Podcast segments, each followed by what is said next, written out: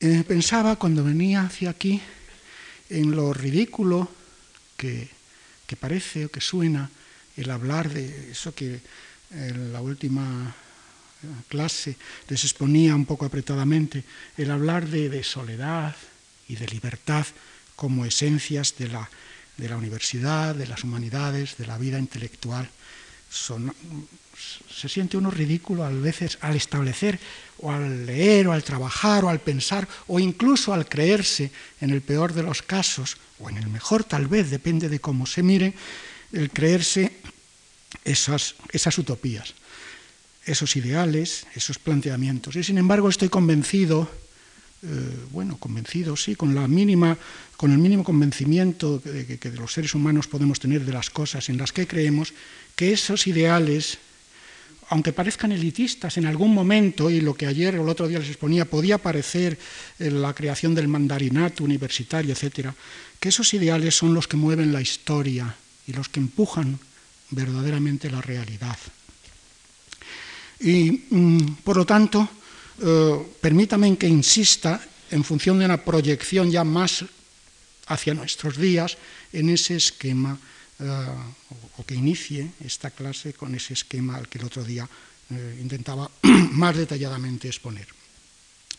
Efectivamente, la soledad y la libertad eran dos planteamientos fundamentales de una teoría filosófica que planteaba el arranque de una revolución universitaria, de una renovación universitaria, desde la perspectiva de una pureza del yo, de una libertad del yo, de una estructura del yo, de la personalidad, del sujeto, del sujeto creador, del sujeto movedor de la historia, organizador de la historia, que al mismo tiempo uh, colabora en un espacio colectivo y piensa que esa soledad puede llenarse de la compañía, de la colectiva compañía, eh, valga la redundancia, de los otros y hacia los otros.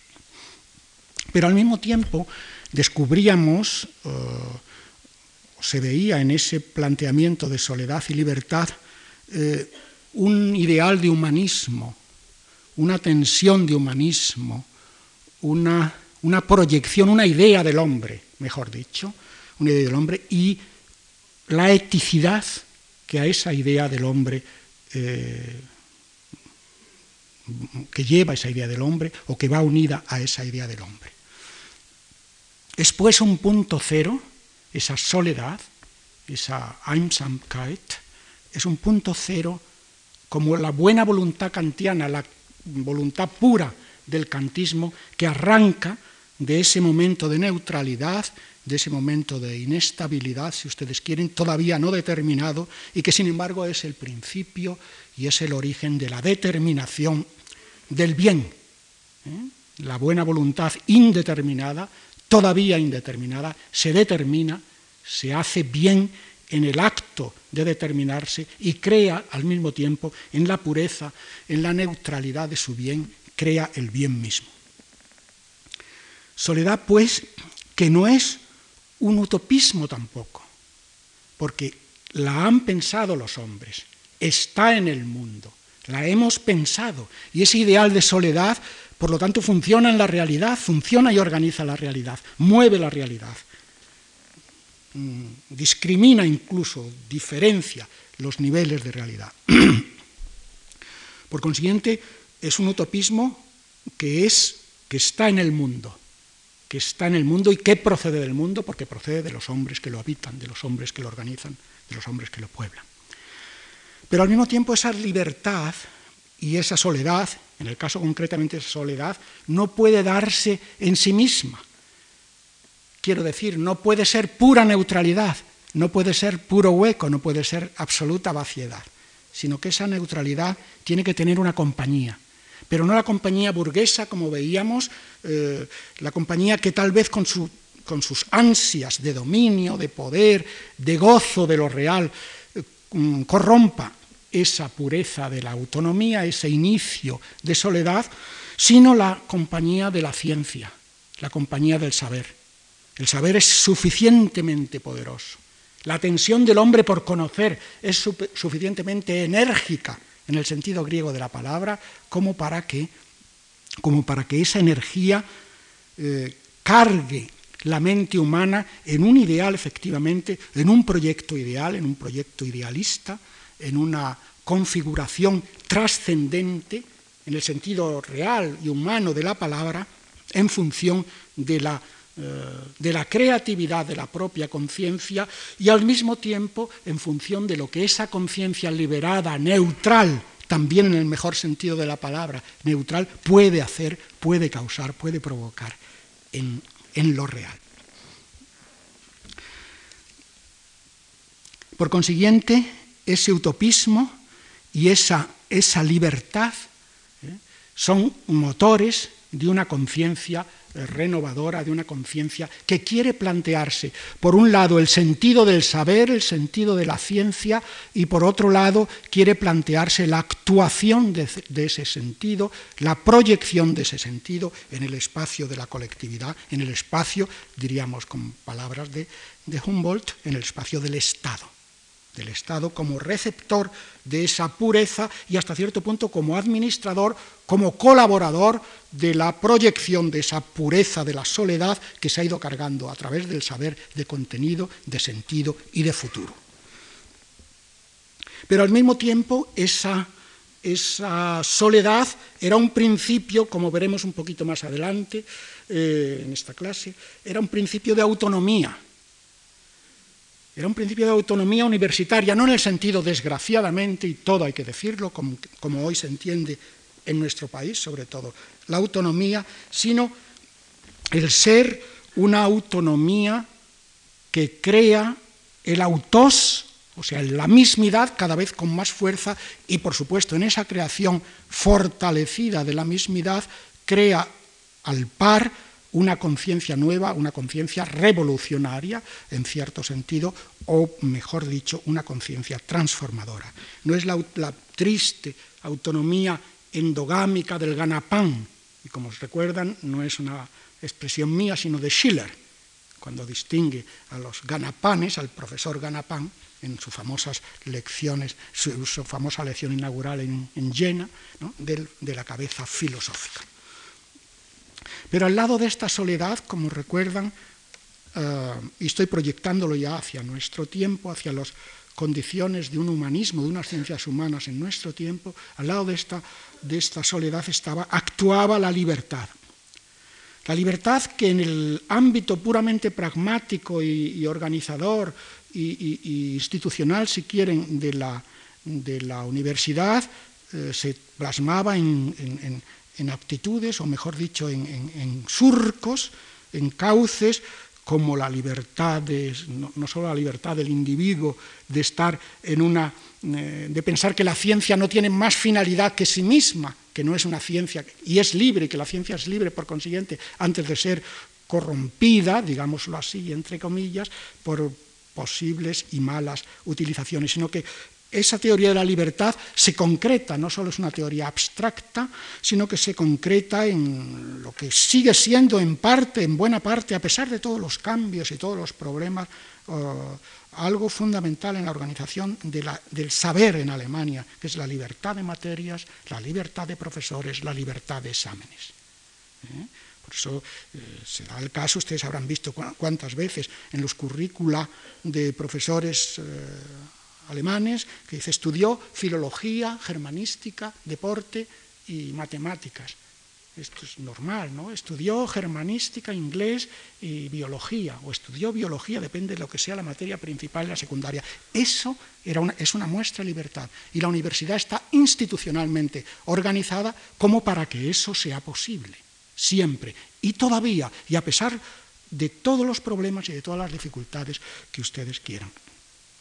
Esto, naturalmente, impulsaba otro de los problemas que las ciencias humanas, una de las cuestiones que las ciencias humanas tienen hoy planteadas con bastante agudeza, como es el problema de la interdisciplinariedad, el carácter interdisciplinario del saber que está fomentándose, no hace mucho recibía un libro de una gran reunión de, profesores eh, centroeuropeos donde se ha planteado ese problema en vistas, o con esa expresión tan fea que se repite y tanto, de cara ¿eh? al siglo XXI.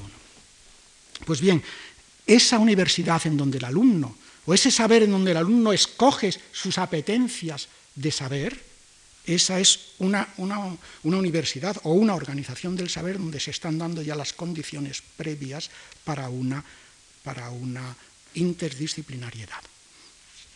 De ahí la libertad del seminario, la libertad de la clase, y de ahí que el profesor nunca explique un texto. Recuerdan lo que exponía el otro día a propósito de, esa universidad así escolástica en el sentido general de la palabra, sino que, el alumno siempre es un elemento que está en esa universidad, que vive en esa universidad, eh, que vive su vida intelectual en esa universidad y que es elemento creador, recreador, planteador de problemas, estimulador de ideas en colaboración, por supuesto, con sus otros compañeros y con los profesores. El profesor es siempre un estimulador y la gran clase, esa clase que algunas veces yo he oído entre 3.000 personas, porque como es interdisciplinar, pues una clase de Levitz de filosofía venían alumnos de matemáticas, de medicina, etcétera, etcétera. Y, y aquel señor hablaba de sus cosas, hablaba de sus problemas. Esto hace no mucho tiempo. Pues bien, estos planteamientos son eco, como les decía, de esa revolución que tiene lugar en el siglo, a principios del siglo XIX y concretamente en 1810 cuando se funda por uh, Guillermo de Humboldt la Universidad de Berlín. Después ha habido otros intentos de reforma, nunca tan, tal vez no eran necesarios, nunca tan poderosos, nunca tan intensos, y tal vez la figura más interesante, solo voy a mencionarla muy por encima, porque no es este el tema central de, que hoy quería exponerles, eh, Quizá la reforma más importante es la que lleva a cabo el gran orientalista Becker, eh, que desde 1919 a 1930 ocupa el puesto de ministro de Educación, cultus ministro, y que y obra de él en los años 20, el 25, el 20 exactamente una obra y otra el 25, son dos trabajos importantísimos sobre la organización de la universidad alemana, la esencia de la universidad alemana, que recoge, por supuesto, uh, y del que es eco, uh, que recoge eh, y es eco Ortega en su misión de la universidad de 1930. Y Becker, que además, como, les decía, creo, era orientalista, era catedrático de Orientalistic, pues Becker eh, se pregunta qué puede, qué podemos en 1920 y tantos, ¿qué podemos hacer de la Universidad de Humboldt? Y piensa que él está programando una universidad para una juventud decepcionada, para una juventud herida, y no es metáfora, herida por la, guerra, por la Gran Guerra de 1914 a 1918. Entonces, aquellos jóvenes maltrechos que empezaban o mediaban sus estudios, hablarles de soledad y libertad y todo el conglomerado, porque esto no es más que la síntesis, en dos palabras sintéticas de esa universidad, debía de parecer casi una provocación o debía de ser hasta cierto punto algo relativamente cruel. Entonces, eh, replantea las cuestiones, la organización en ese magnífico libro sobre la esencia de la universidad alemana, pero no se atreve, no diría quitarlo, eh, sino no se atreve a, decidir que esa soledad, que ese apartamiento de la, de la, sociedad, que ese alejamiento de los intereses burgueses o de los intereses pragmáticos de la, de la vida eh, real, eh, no sea algo conveniente en ese espacio, eh, en esa frontera que puede durar cinco o seis años, en donde el estudiante ha dejado ya la escuela, el instituto, y va, y va a empezar, después de ese periodo de cinco, seis o siete años, va a empezar la vida. Y Becker, que es consciente de, esa, de ese traumatismo, de la juventud para la que él está pensando y organizando una universidad, él bueno, y todo un conglomerado de, planteamientos universitarios, de reflexiones, etcétera, y de praxis universitaria, mm, piensa, por supuesto, que hay que dar también, mm, que hay que aproximarse a la vida mm, histórica y que tal vez el alejamiento no pueda ya ser en los años 20 el alejamiento de la sociedad no pueda ser ya posible. Becker presiente la época tecnológica en donde ella habla de la información, de, los, la información de los, medios de comunicación, presiente que esa época tecnológica está próxima, o sea, esa revolución tecnológica está próxima, y esa proximidad va a prohibir o a desgarrar esa, ah, esa ausencia, ese gozo tranquilo eh, en el saber que las que la universidad solitaria, que la soledad universitaria humboldtiana predicaba y propugnaba. Pero de todas formas, él insiste en que hay que crear cátedras de concepciones del mundo, de Weltanschauung, de, de, que la filosofía y la sociología tienen que ser el horizonte último de referencia de toda universidad y de toda enseñanza, y por eso, eh, aunque eso no estoy muy seguro, no he, podido, no he tenido tiempo de confirmarlo y no no, no está en sus obras.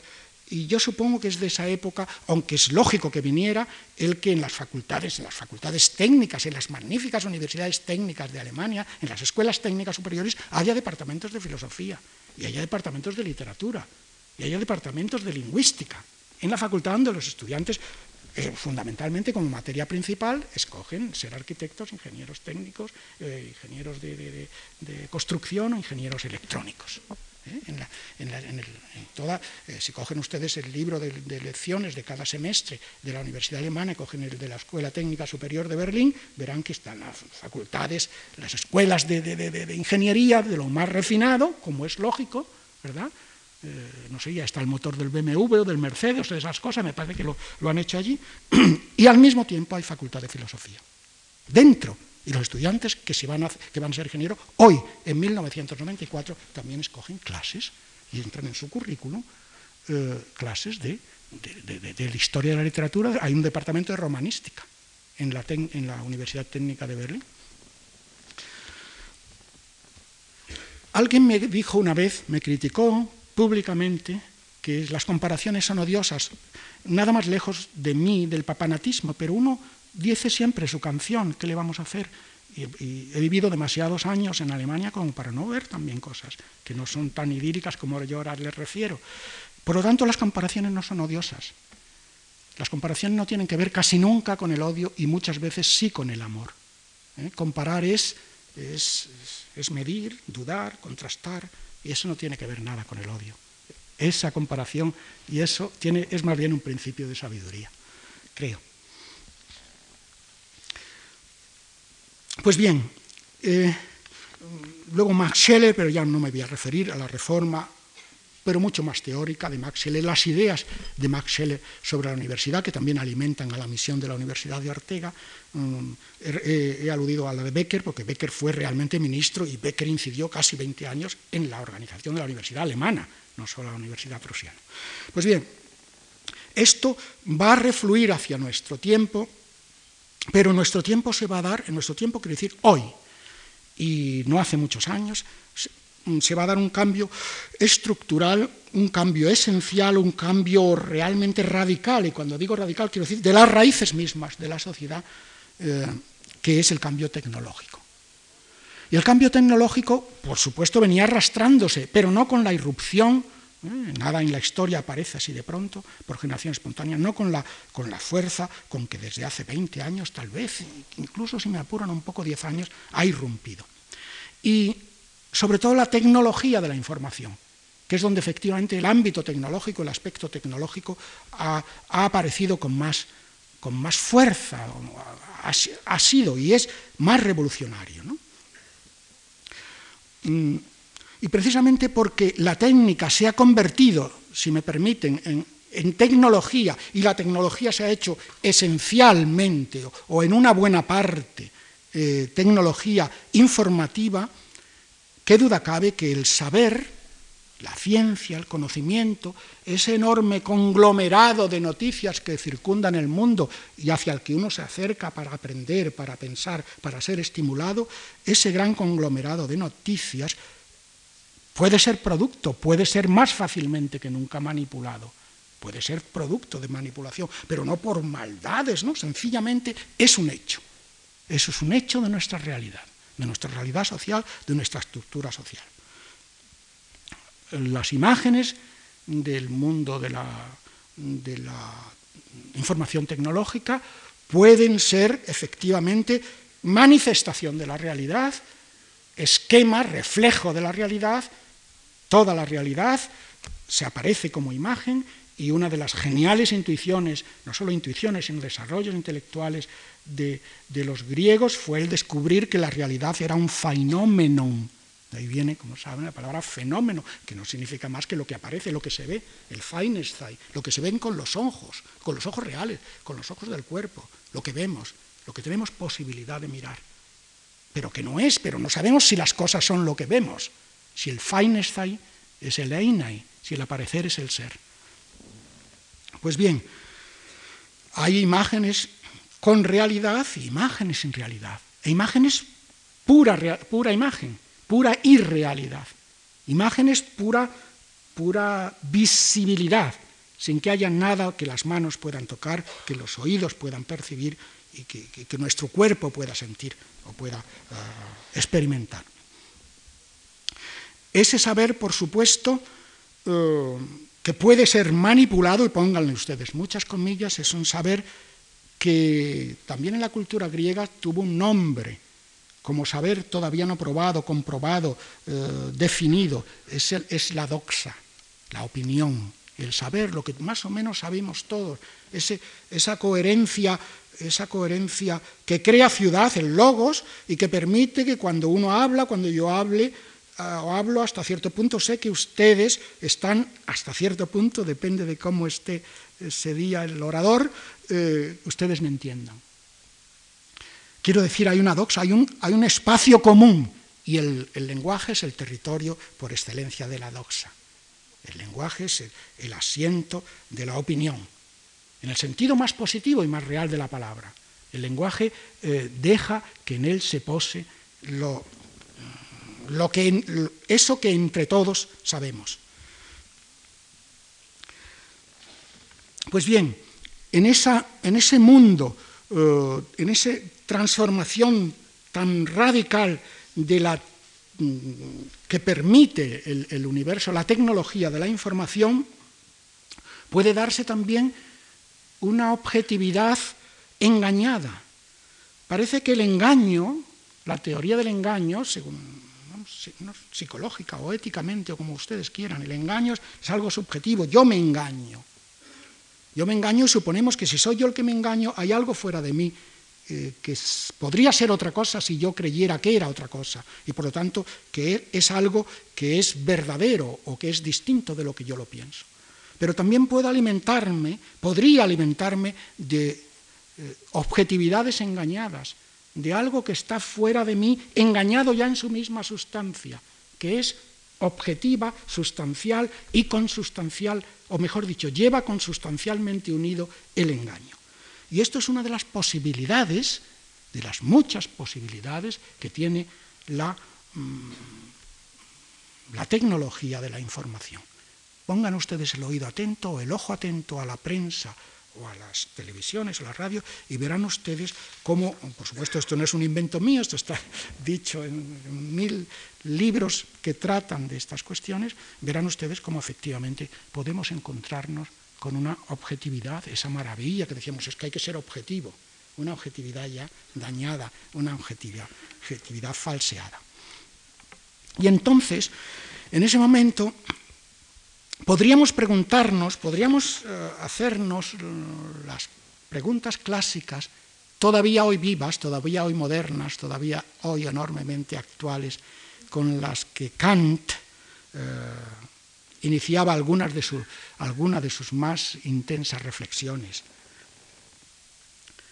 y como núcleo, por supuesto, central del humanismo. Del humanismo hoy, no buscar nuevas teorías, solo nuevas palabras, sino intentar responder en este universo al que acabo eh, de referirme muy rápidamente, este universo tecnológico y tan interesante y tan creativo por otra parte y tan destructivo por otra, también podemos hacernos las mismas preguntas que Kant se hacía. Eh, ¿Qué puedo saber? ¿Qué puedo saber? ¿Qué debo hacer? ¿Y qué puedo esperar?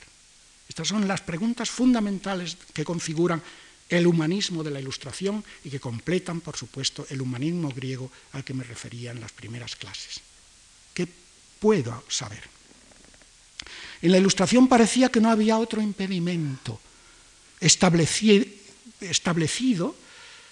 eh, sino el impulso de sus propios ideales y que la propia capacidad humana era capaz de saber, que puedo saber. Y ese, con tal de que el Estado, con tal de que la ideología de la libertad que se fomentase fuese efectivamente una ideología de la libertad, el hombre podía saber mucho. Mm, no sé si todo, porque no es el saberlo todo. El hombre podía saber. El saber era estaba ahí como esperando a que la, conciencia humana, la inteligencia humana, mejor dicho, eh, la creatividad, la pregunta, el constante preguntar humano, fuese horadando ese campo mm, que aparecía ahí como medio virgen y que para la ideología de la ilustración había estado mitificado, deteriorado, irracionalizado, eh, agriado, desagradado ante antes de antes, antes de la ilustración. La respuesta sería pues, puedo saberlo todo, puedo saberlo casi todo. O por lo menos el saber no se me mueve, no tiembla, no se está ahí, como una estructura férrea y firme. El saber pues como un ideal. El saber, o sea, aquello que pone el motor de la curiosidad intelectual en marcha. Pero no me refiero solo al saber, al saber científico, todos los hombres, eh, recuerdan en la línea primera de ese magnífico escrito anónimo, anónimo quiero decir que no tenía nombre, se, llama, se llamó después la metafísica, la línea primera es todos los hombres, yo no sé si era demasiado iluso Aristóteles, todos los hombres tienden por naturaleza al saber. Es una maravillosa utopía, pero lo dice él. ¿eh? Pues bien, ese saber como ideal, porque es especificado ya como ciencia, como todas las especificaciones, especificaciones que ustedes quieran, está ante, nosotros y podemos acercarnos a él. Esta pregunta de la ilustración sigue, por supuesto, vigente en nuestros días. Es una pregunta actual, es una pregunta no saturada, es una pregunta moderna y por consiguiente no está hecha, no está convertida todavía en posmodernidad. Es puramente actual, es viva, está presente. Pero ¿qué es saber? ¿Qué se trata de saber en nuestro tiempo? ¿Qué podemos saber? Permítanme antes que resuma efectivamente las tres preguntas kantianas se referían al saber, al hacer y al esperar. El saber nos unía con ese mundo objetivo y no tembloroso, un saber no, una objetividad no engañada, o al menos creíamos que podíamos saber y que nos unía con la tradición intelectual del pasado, con la tradición de nuestra inteligencia, de nuestro nus, y que nos llevaba, por consiguiente, a ponernos en contacto con el mundo y con, la realidad que organizaba el mundo. Pero al mismo tiempo, ¿qué hacer? El hacer nos une con el mundo de lo posible, con el mundo de la construcción del mundo, con el mundo del objetivo y de lo social, y al mismo tiempo con el mundo de lo público y de lo común. ¿Qué hacer? ¿Qué podemos organizar en eso público, qué podemos organizar en, ese espacio que está fuera de nosotros, pero que nos pertenece, porque somos nosotros, igual que somos parte de la naturaleza, somos también parte de la sociedad, parte de la cultura. Y esperar. El esperar es el horizonte total de sentido, la cosmópolis. Y por eso no es extraño que los, mm, los filósofos griegos de la del no periodo clásico, los filósofos griegos del helenismo, inventasen hasta cierto punto la palabra cosmopolita. O sea, eres, eres polités del cosmos, eres ciudadano del cosmos. Y el cosmos, el mundo como totalidad, ese es tu morada, ese es tu asiento, ese es tu sustento. Y eso, y esa esperanza, y ese esperar tenía que ver con ese mundo.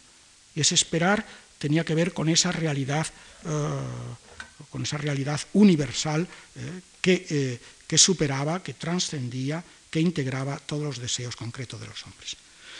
Pero vuelvo, ¿qué es saber? Esa primera pregunta, ¿qué se trata de saber? Efectivamente, la respuesta a esta supuesta pregunta sería saber pues, la posibilidad de conocimiento científico, la continuidad de investigación en nuestro tiempo, y en eso coincidiríamos con la tradición que, dejamos detrás y a la que, en la que estamos insertos, en la que estamos, eh, con la que estamos, en cierto sentido, también comprometidos. Es verdad que el saber está hoy más mediatizado, pero no en este sentido que me refería antes de manipulado, está más mediatizado porque circula por medios, por instituciones eh, más importantes, más poderosas, si me permiten la palabra, necesita más poder, muchas veces el saber científico, más poder político, más poder de, dinero económico para poder llevarse a cabo.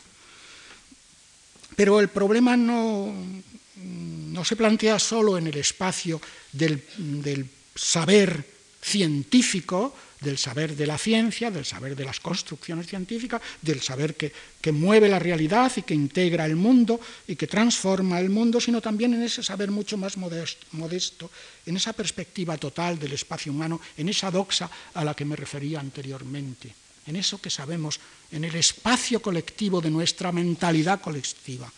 Ahora, como saben, la historia hace mucho, y me parece, los historiadores eh, hacen historia de mentalidades, me parece una verdadera revolución en el sentido de la historiografía uh, general, ¿verdad? del saber historiográfico. ¿Qué puedo saber? Pues se transforma hoy, se nos transforma hoy en los posibles ideales, en los posibles ideales como doxa o incluso hasta como ciencia que mueven la existencia humana, que alimentan la existencia humana no solo, como digo, en el ámbito del conocimiento especulativo, en el ámbito de, los saberes científicos, sino también en el ámbito del conocimiento práctico, que, en algún momento, por supuesto, también puede ser mm, científico. El saber, pues, es un sistema, el saber este, digamos, para andar por casa, y en el que nos movemos, en el que estamos instalados, porque del, conocimiento científico apenas sabemos nada más que la mínima y minimísima partícula o parcela en la que nos movemos, eh, pues bien, el saber ese es un sistema de presupuestos colectivos. Y su nombre, como les decía, es el de la doxa. Pero es el logos. La doxa, quiero decir, eh, es la opinión. Pero es el logos, es el lenguaje, es la comunicación, es la fluidez de esa doxa, es el contraste, el diálogo, lo que lo transmite. Pero saber también es un sistema de valores, no solo un sistema de presupuestos colectivos, ideales, sino también un sistema de valores. Un sistema de valores y poderes. Y el instrumento, así como es el logos el que mueve la doxa, el instrumento que mueve tal vez o que está en el centro del sistema de valores es, el deseo, es la orexis, que decía Aristóteles, la tensión el ansia, el ansia o el poder o el deseo de poder. Y ese es tanto ese saber, ese sistema de, presupuestos colectivos como ese sistema de valores están en continua tensión. Recuerda lo que les decía, creo, el primero o segundo día, en ese pólemos, en esa guerra en la que están insertos todos los hombres, todos los estados, y que incluso el pólemos, como dice Platón en las leyes, es algo que nos habita también a nosotros mismos. Pero que seamos guerra nosotros mismos, en nosotros mismos, no es, sin embargo, un presupuesto negativo. Eh, quiero decir, no es una claudicación, es eh, eh, la guerra de mí mismo conmigo mismo, es no solo la guerra de que somos seres partidos en la... somos ciudadanos de dos mundos, el mundo de leidos, de las ideas, del ideal, y el mundo de la realidad, el mundo del cuerpo, como animales mamíferos que somos, como cualquier otro animal mamífero. ¿eh? Ni siquiera mejor, incluso más indefenso. Pues bien, eso, ese pólemos es esa tensión, esa, esa, dialéctica, si me permiten la utilización de la palabra, esa dialéctica que compagina esas tensiones y que intenta acomodarlas, eh, pulirlas, estimularlas. Pero esa lucha, por supuesto, es una lucha creativa, es una lucha estimuladora. Pero todo saber, esa, libertad de poder ante el saber que soñaban los ilustrados, o que soñaba la ilustración, tiene hoy también variantes importantes, sobre todo cuando el mundo, cuando la ciencia, cuando el saber se convierte en información, cuando todo saber es noticia y cuando olvidamos que el saber es continua creación, continua revisión continua reestructuración. Entonces, el mundo siempre ha ocurrido así, pero hoy está mucho más claro que estamos divididos en el espacio, en el ámbito de los receptores y en el ámbito de los emisores. Y a veces el receptor no sabe saber, el receptor no está preparado para saber. Y por eso, claro, toda la, gran teoría de las ciencias humanas, la gran teoría hoy en nuestro tiempo del humanismo, es precisamente para que el receptor sepa saber, para que el receptor esté preparado para saber, que el receptor sea posibilidad de saber. ¿Por qué? Porque podría ocurrir que en ese maravilloso y funesto también, ¿por qué no?, mundo de la información, de la tecnología informativa, se preparen receptores estemos siendo preparados, se nos esté preparando más o menos conscientemente, y cuando digo esto o este pequeño análisis, no piensen en grandes mm, mentalidades demoníacas que están intentando, eso recuerdan lo que al principio dije, eso era en, en, Orwell, pero Huxley pensaba de otra manera. Por lo consiguiente, preparar receptores es el momento en que la emisión sesgada en la escuela, en la universidad, sesgada o ignorante o torpe, torpe no moralmente, sino torpe esencialmente, esté dañando, deteriorando, manipulando, machacando a posibles receptores. Y mm, por consiguiente estemos también bañándonos en determinados valores, con muchas comillas, valores que no son valores. Y como el lector, el lector in fábula, el libro de Humberto Eco, puede ocurrir que seamos receptores recibidos también, que seamos pura recepción, que estemos adecuados, uniformizados, eh, homogeneizados con lo emitido. El receptor es ya casi la noticia. ¿eh? Él mismo está noticiado, él es ya su propia noticia. Es un receptor, por consiguiente, emitido nosotros somos ya la emisión. Tal vez queremos, ¿eh? luchamos por esa emisión, por ser, esa, por ser receptores recibidos. Aquí se incide, claro está, y lo dejo solo sesgadamente apuntado, la, importancia, el poder que tiene la educación, ¿eh? la fuerza que tiene la paideia. Pero ese qué puedo saber kantiano se nos transforma por consiguiente hoy en el saber que puedo. O sea, frente al qué puedo saber, eh, me atrevería a invertir la pregunta kantiana y modestamente decir ya el saber que puedo. El problema del saber que puedo es pues la real perspectiva en la que hoy se plantean una buena parte de los conocimientos. El qué puedo saber, la interrogación parece plantearse en la limpieza del puro esfuerzo, ¿Qué puedo saber? Con tal de que yo pueda, con tal de que tenga la posibilidad, puedo saber, subrayando el saber. Pero en el saber que puedo, el saber ya está coartado, constreñido, cercado, angustiado, en el sentido etimológico de la palabra angustia, eh, por esa posibilidad que se me ofrece cada día más estrecha. El saber que puedo es la perspectiva real en el que los posibles conocimientos se me presentan. Y la posibilidad, por consiguiente, no se plantea en este caso en el sujeto, capaz de investigar, de poder, sino en el saber mismo. El saber que puedo ya es un saber podido, es un saber vencido, es un saber cuarteado, es un saber limitado, es un saber casi eh, incipiente. El saber que puedo no solo está mediatizado en mayor o menor grado por mi subjetividad, por mi pobre, modesta, limitadísima siempre subjetividad, por las limitaciones naturales, los famosos ídola ¿eh? de Bacon, sino por los elementos que constituyen ese saber buscado, por la misma ontología, si me permiten la expresión, de ese saber que me dan, subrayando un poco el dar. Este tipo de saber dado puede ser también el alimento de la escuela. ¿eh? Que, lejos y que cerca, que distante y al mismo tiempo que salvador, el ideal de la soledad ¿eh? y el ideal de la libertad con que los ilusos burgueses del XIX, ilusos con comillas, por mi parte descomillado, eran personajes ilusionantes, ¿eh?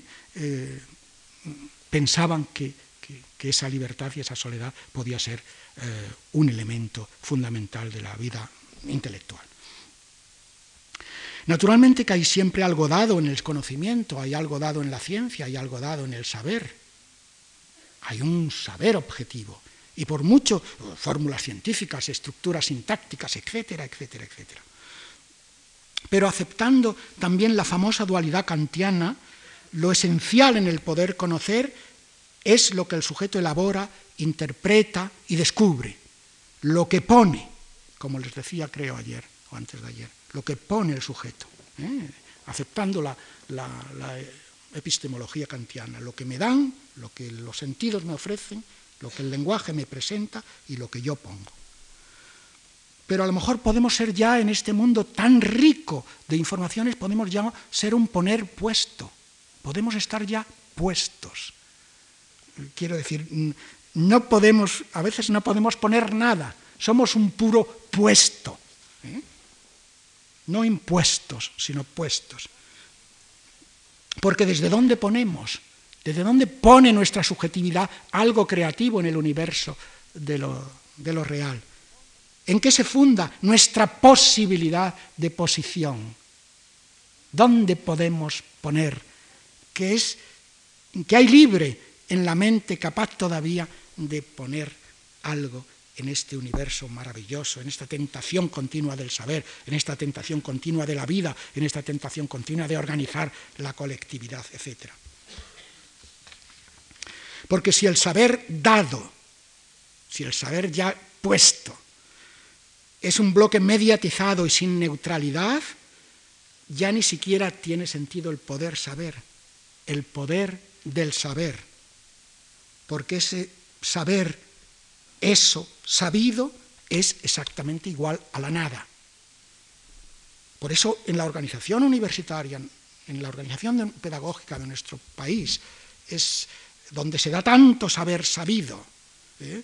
Uno de, de, los retos fundamentales que tiene nuestra, nuestra sociedad no solo es esos grandes problemas que también lo son, sería ridículo que yo lo minimizase, eh, económicos, etc. Es un, es un problema de educación es un problema de inteligencia, de fecundar la inteligencia, es un problema de transformar eh, la pequeña parcela, la pequeña reforma agraria que necesita nuestro cerebro. Porque si no, eso tan estéril, eso saber ya sabido, esa falta de curiosidad intelectual, eh, daña el corazón mismo del poder, del puedo saber, del puedo querer, del puedo entender, del puedo luchar por entender. Y el mundo de la irrealidad, de esas imágenes sin sustento, de esas imágenes de la, mm, de la pura, mm, del puro aparecer, del puro Feinstein, que nos amenaza, se convierte al mismo tiempo en el mundo de la imposibilidad. Y nos convertimos nosotros, y está pasando, y lean ustedes, observenlo en la prensa, están, están empezando a surgir con más fuerza que nunca en nuestro tiempo personajes irreales. Y no es una caracterización ética ni nada, es un hecho. Personajes irreales, tan irreales como muchas veces como es irreal esa pantalla fría y pequeña con que nos transmite el chisporroteo de la vida. Personajes irreales. Nos convertimos a fuerza de no poder, de no tocar la realidad, nos convertimos no, solo en imposibles, usted es un imposible, o niño estás imposible, decían a veces nuestras abuelas o nuestras madres, sino en personajes irreales. Somos seres sin realidad, sin sustancia, personajes insustanciales. ¿En qué se funda pues la posibilidad de ser en lo sabido, de crear en lo sabido, de construir lo sabido? Pues se funda, por supuesto, pienso, en nuestro lenguaje, en nuestra posibilidad de comunicación, en nuestra posibilidad de diálogo, en nuestra posibilidad de contraste. Eh, se funda, por supuesto, también en nuestra herencia, tal vez, no estoy muy seguro, tampoco se sabe, pero una herencia biológica, en nuestra experiencia familiar, etcétera, etcétera, etcétera. Eh, pero en la filosofía moderna se ha insistido sobre todo en el sentido de la subjetividad como constitución. en, cómo se constituye la subjetividad individual, el individuo, la persona, ¿eh? eso que, suena a través de nosotros mismos, personare, ¿eh? eso que resuena, como la máscara griega, eso que resuena a través de nosotros mismos. Una de las frases características y de los eslogan, de los mm, textos clásicos, bueno, textos que hice de las frases clásicas de la filosofía contemporánea, lo hemos leído tantas veces y oído en conferencias y, ahora lo oyen una vez más, eso de que, eh, decía Wittgenstein, que el significado de una palabra es su uso en el lenguaje. El significado de una palabra es su uso en el lenguaje. Pero el significado de una palabra no es su uso en el lenguaje, solo en el lenguaje.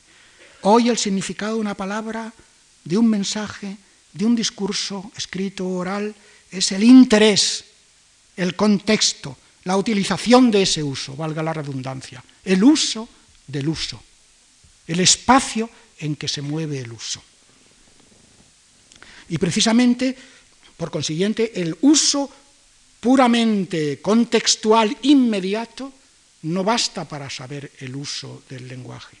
El uso del lenguaje es un uso contextual mediato, es un uso contextual mucho más lejano, es un uso contextual mucho más eh, complejo, mucho más eh, veteado.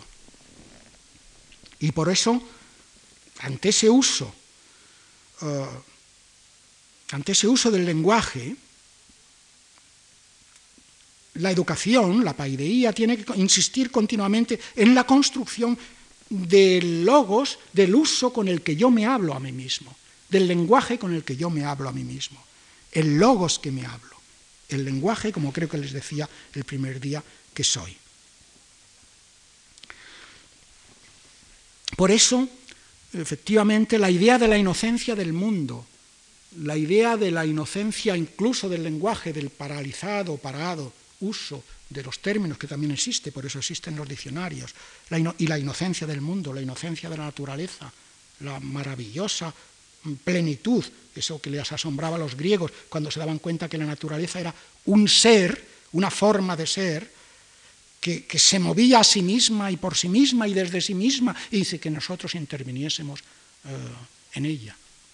Y no solo en la naturaleza que está ahí fuera, sino en la naturaleza que somos. Yo no digo a mi corazón que lata, es solo, él solo lleva su marcha. Esa inocencia, por decir, utilizar este término, esa inocencia, esa coherencia de la palabra.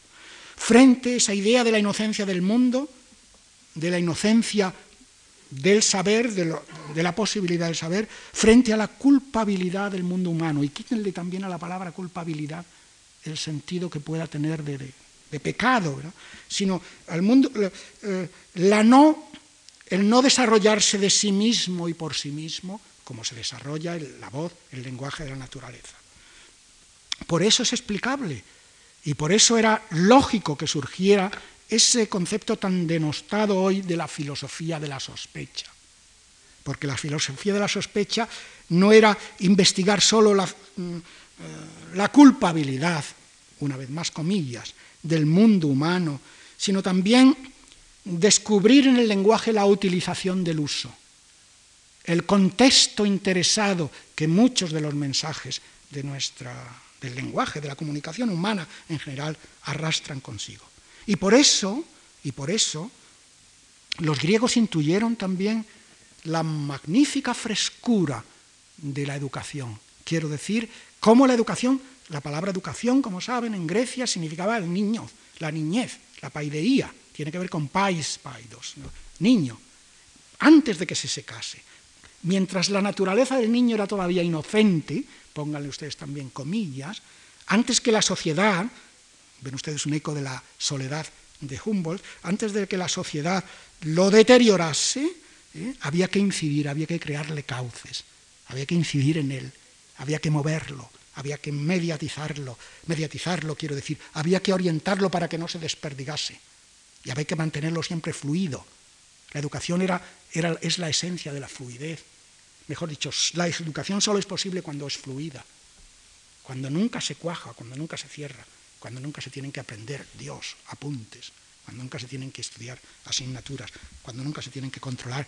Estoy trivializando un poco, pero el fondo es el mismo problema con distintos collares, cuando todavía se puede, eh, se puede manejar al hombre. Por eso la paideia o la paideía era el cuanto antes, el incidir cuanto antes, el organizar cuanto antes, el dirigir cuanto antes, el, el alimentar, el crear, el mover cuanto antes.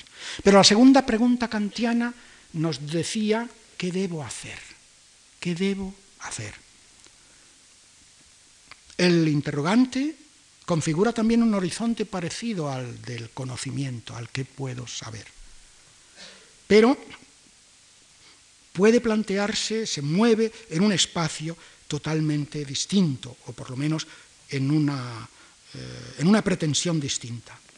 En esta imagen del mundo en estas autopistas de la información, en esta saturación de informaciones, en este, en este ahogo muchas veces y asfixia de noticias desnoticiadas, ¿qué sentido obtiene la, vieja pregunta kantiana, la vieja inquietud kantiana? ¿Qué debo hacer? Porque es una pregunta que igual que, que puedo saber, eh, no se trata de pregunta elitista de ninguna clase, son preguntas que se hace el género humano, que se hacen los hombres, si son hombres. Hombres, no se trata de intelectuales, palabra horrible por otra parte, ni, ni, ni, no, seres humanos. ¿Qué debo hacer? Cada uno en su esquina, cada uno en el rincón de sus posibilidades. ¿Qué debo hacer en este mundo de mezcla de pobreza y riqueza, de debilidad, de fuerza, de engaño y de verdad, de injusticia y de justicia, de sufrimiento, de goce, etcétera, etcétera? Pero el mundo real, el mundo que vivimos, el mundo en el que estamos, el mundo al que pertenecemos y el mundo del que somos parte. ¿Qué es hacer en este mundo? ¿En qué consiste la energía de la vida? Esa energía que mueve al hombre y que es característica esencial, imprescindible, ineludible de, de su vivir. ¿En qué consiste pues esa energía como originaria fuente de deber? les decía hace un momento el problema de la irrealidad que se nos puede venir encima. Porque el qué debo hacer en el, eh, en el hacer kantiano, supongo, o casi estoy seguro, que había la distancia de la zaumasía, del asombro de los griegos, del asombro de la razón griega. Había una distancia, eh, una distancia que, que yo llenaba.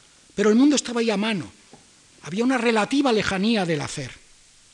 Pero hoy en nuestro tiempo, más que el asombro, es el pasmo. Es la distancia del pasmo, la distancia de la inoperancia. El pasmo me parece que es algo que te deja parado. Así como la zaumas, el asombro te estimula, es que zaumasía es una palabra tan bonita, ¿verdad? Para, para decir asombro. La zaumasía te estimula, el pasmo te paraliza, te deja en suspenso la razón, te corta y te coarta. La información que venía del logos, pues, implicaba una cierta posibilidad de obrar, de relacionarse con el mundo. Pero el mundo se nos ha alejado hoy realmente a fuerza de tenerlo presente, a fuerza de verlo presente. Se nos mm, cuando digo realmente, se nos ha alejado como res, como cosa. Vemos el mundo en ese mm, monstruoso problema, fenómeno de, la ontología de nuestro tiempo, ontología de la estructura del ser, sin estar en él. Vemos sin estar. ¿eh? No sé si se lo recordaba el primer día, para ver antes teníamos que estar y nuestro cuerpo tenía que estar con nuestros ojos. Y por lo tanto sentir, oír, tocar. Era el cuerpo físico, este cuerpo real que tenemos, el que, el que estaba con los ojos viendo. Pero el ver sin estar el ver sin compromiso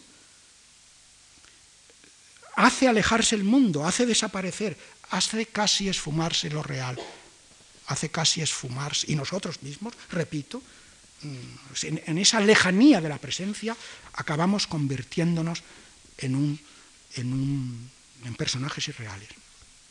Pero hoy el mundo ha encontrado, el mundo quiero decir, la sociedad ha encontrado una forma, una relación con el hacer y la posible relación con el hacer es, creo, creo, la democracia. La democracia es la posibilidad de hacer. De ahí la importancia como forma. El, hacer individual, la impotencia individual se delega.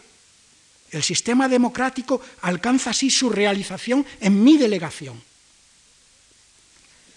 Pero para que esa delegación tenga sentido, para que yo delegue en quienes hacen, porque yo no puedo hacer, y sobre todo sumergido como estoy en el mundo de la irrealidad, para que esa delegación tenga sentido, el subsuelo real de la sociedad tiene que humanizarse como educación, tiene que hacerse humana, tiene que llenarse de ciencias humanas que como educación la alimente, porque si no mi delegación de voto es más bien una delegación de veto, es una delegación de la nada también.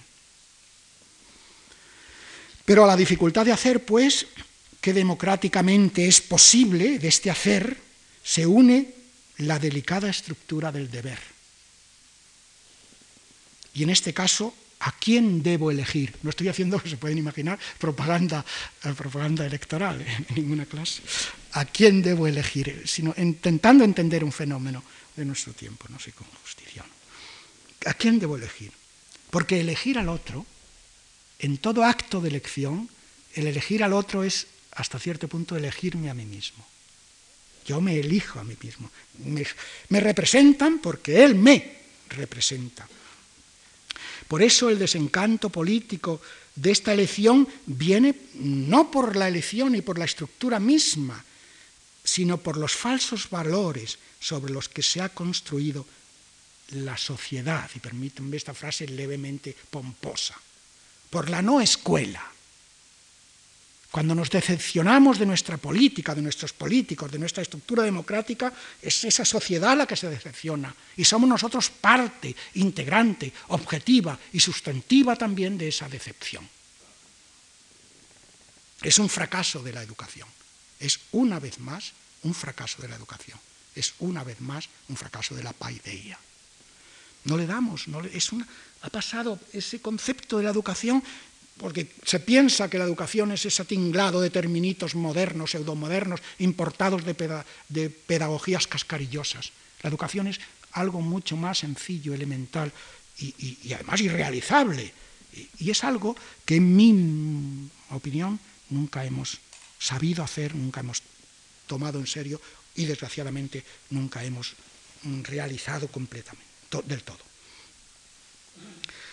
Ese fracaso de la paideia, pues, es, eh, eh, corroe al mismo tiempo el interés por el conocimiento, el interés por la teoría de la generosidad, por la estructura de la solidaridad, por la estructura del amor a sí mismo, que es la forma inicial del amor a los otros. Pero un deber puro, ¿eh? un deber puro, el deber kantiano, la voluntad pura, el imperativo categórico kantiano, eh, tenía que ver, tiene que ver con esa soledad a la que eh, tiene que ver de alguna manera, y de alguna manera no es una frase hecha, efectivamente tiene que ver de alguna manera con esa, con esa soledad, con esa pureza inicial mm, a la que se referían los, reformadores de la universidad en el siglo XIX. Esa esa pureza, ese, ese deber puro, que eh, no es por consiguiente un deber neutral, un deber, un deber eh, vacío, es un deber vacío, es un deber puro, por consiguiente no contaminado, pero es un, deber histórico. No es, eh, no es esto, sin embargo, una paradoja, una intromisión en el deber puro kantiano. El deber actúa en el mundo y brota de nosotros, que somos mundo, que somos parte del mundo, elementos integrantes del mundo. Toda la estructura del ser, toda la estructura del deber, por consiguiente, es una estructura dinámica. El deber puro construye su deuda en el entramado esencial de la historia. Su deuda, quiero decir, como deber. ¿eh? Y esa esencialidad es la veracidad, es la aletheia, ¿eh? otro de los términos esenciales del humanismo, que es, por consiguiente, una lucha continua no una verdad que está ahí esperándonos, sino una verdad que se construye por la que se, por la que se tensa la conciencia y por la que se perfila y, y, define el ser humano. Y esto nos lleva, y acabaré enseguida, mm, déjenme solo dos minutos más, por favor. Eh, esto nos lleva al concepto de autonomía, de autonomía moral. Como saben, otro de los grandes conceptos de la ética kantiana, el concepto de autonomía. Un nomos, una ley, un imperio, una estructura objetiva, una legalidad, si quieren, que me impongo a mí mismo, que construyo en mí mismo y que hago en mí mismo. Y eso es posible, efectivamente, esa, esa voluntad pura, si efectivamente la voluntad es autónoma, si tiene suficiente soledad, si se ha construido en suficiente soledad, si se ha nutrido de suficiente soledad. Quiero decir, si se ha nutrido de suficiente autarquía, de suficiente originalidad de principio que mueve y, realiza. Pero ¿cómo se construye una autonomía? ¿Eh? ¿Cómo se hace una autonomía? Mm, no hay más posibilidad, no es una, no es una pseudo pregunta, que construir un autos, que construir una mismidad. Pero el autos, aunque la etimología es muy es problemática, el autos mm, es el que está aparte, el au, el que de alguna forma está, un, es un host que está un poco aparte, que es distinto, que es distinto, por, supuesto, que está separado, que está eh, desglosado. Mm, el deber, pues, el deber es mm, el deber de crear un autos, de crear una mismidad, de crear una persona, de crear una personalidad, es algo que está también en el centro de las ciencias humanas en el corazón mismo de la comunicación del humanismo y de los saberes humanistas. Y al mismo tiempo, ¿qué puedo esperar? Era la tercera pregunta kantiana. El, ideal individual se sumerge esencialmente en el ámbito de la humanidad, en el ámbito de la, de la mundanidad en el que se desarrolla.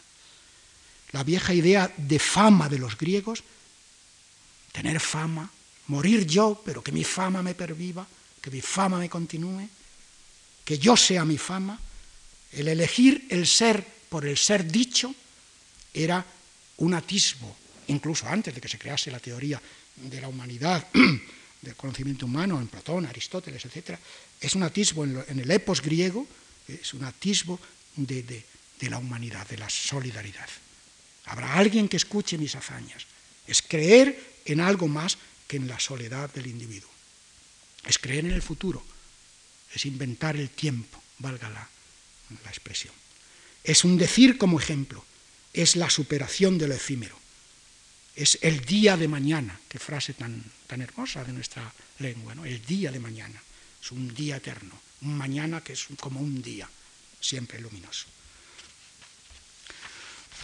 Las humanidades, pues, entran a alimentar y a organizar, a dar frescura y a dar eh, movilidad a estas tres famosas preguntas que, son el, que constituyen, en mi opinión, el centro del vocabulario de, de, las preguntas del humanismo, de las preguntas del humanismo, no solo en la Ilustración, no solo en la época griega, sino exactamente hoy en día, a finales del siglo XX.